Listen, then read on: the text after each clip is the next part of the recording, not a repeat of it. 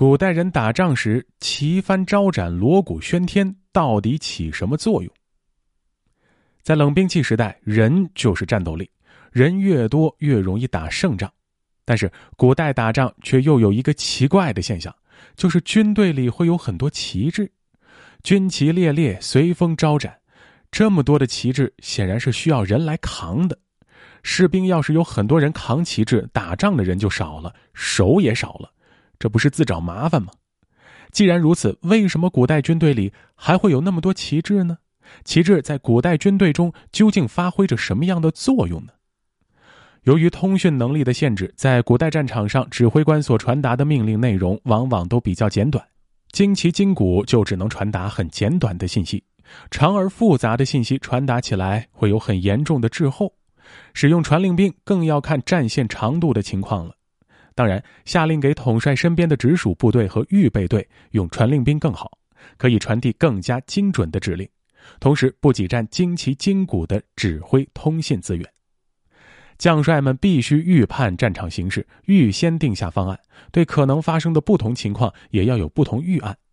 战阵之中，以旗鼓的方式将命令，也就是执行哪一套预定方案，传达给下一级指挥官。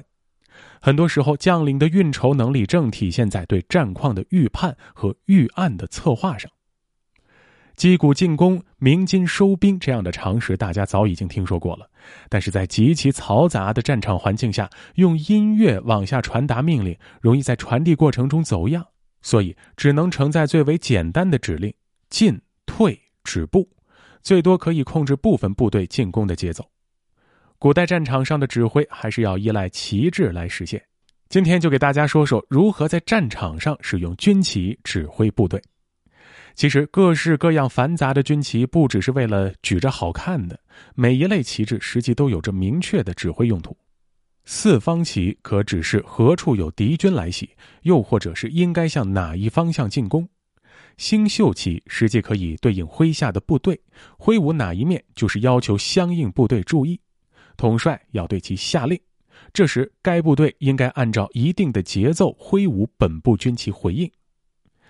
一部应旗的同时，该部下辖各队也看到了本部军旗，明白接下来该有任务，可以提前做好应对准备。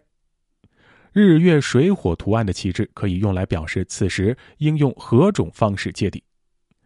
五色旗可以下令用什么阵型应敌，战前军役商量好用什么信号代表要列什么阵势。同时，几种固定的挥舞旗帜的姿势也可以表示一定的含义。上面说的这些旗帜都是统帅幕府旗鼓队应该备有的。当然，旗帜的使用方式较带有强烈的统帅个人性特点，不一定有统一固定的使用方式。这也能提供一个隐藏的好处：指令的保密性。这也是为什么忌讳临战换将的原因。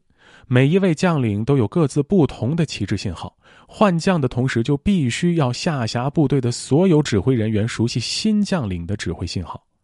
临战则没有多少时间去完成这一过程，造成指挥脱节。通常有师承或者上下级关系的将领会有接近的旗鼓约束，这也在一定程度上造成了封建时代兵为将友、世代将门的情况。值得注意的是，在用具体旗帜下令前，需要挥舞统帅的将旗，表示要发令。将旗最为显著，能够引起所有人的注意。将旗只有一面，保证不是其他人冒用将领的名义下达假命令。如果将旗被砍倒，一是表示将领已经不在指挥位置，或者将领已经阵亡；二是在重新建旗前将无法通过旗帜型号下令。还有个情况必须考虑。战线过长的情况下，距离较远的部队难以看清楚统帅处所挥舞的是什么旗帜，那么就必须有副手来统领侧翼部队，或者调整全军展开方式来缩短指挥距离。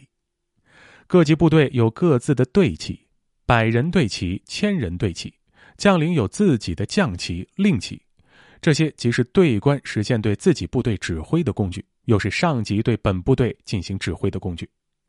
那么列阵时，士兵如何知道自己所属部队所在的位置呢？要在数千乃至数万大军之中寻找自己的目的地，可不是一件容易的事情。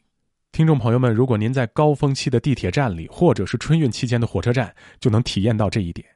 车站里有指示牌和车站平面图，那士兵在战场上以什么作为路标呢？当然是本队的队旗，明代称呼为任旗，功能很明确啊，就是让士兵认得自己所属部队的旗帜，也是让上级认得本队的旗帜。当然，为了防止搞混部队，同级部队间的旗帜要有明显的区别，不同级别的队旗要有不同的大小，用不同高度的旗杆。越是高界别的旗帜，就越是要显著。这样不但有利于区分各队从属关系，更能让高级指挥官一眼看清部队的情况。某一军阵下的低级别军旗减少了，说明这一军阵伤亡增加了。列阵时的步骤就是这样：士兵寻找盯住自己小队的旗帜，小队队官认准上级队官的队旗，各营队官认清营旗与将旗，以此类推。通常列阵之初，大家都是平均对称，按直线分列形成战线，而非很多人所想象的，一开始就摆出一个什么看着花哨的阵法出来。士兵们就位了，但还不知道应该具体列何种阵型。这时候大家都在整队，口令声此起彼伏。听众朋友们应该还记得参加过学生军训的情景吧？如果教官在队列的一头，则另一边的学生们几乎不能听清教官的口令。如果几个队列在一起训练，口令会互相干扰，学生们可能就乱套了。这时候又该怎么办呢？军官手里的令旗要起作用了。以五色令旗确定是要列防守队形还是进攻队形，是骑兵在前还是步兵在前，是先放箭还是先冲击。令旗挥舞的方向就是要面对的方向。当然，队旗还可以向高级指挥官传达一定的信息，比如本队达成战役目标，本队伤亡过多，无法完成任务。旗帜是我国发明的最早通讯工具，随着旗帜的出现，才能让军队更为有效的进攻。军旗是我国古代重要的指挥工具，但是随着科学技术的发展，军旗也慢慢退出了历史舞台。但是军旗在战场上的指挥作用功不可没。军队在旗帜的指挥下，才能纪律严明、有条不紊地进行作战，发挥出强悍的战斗力。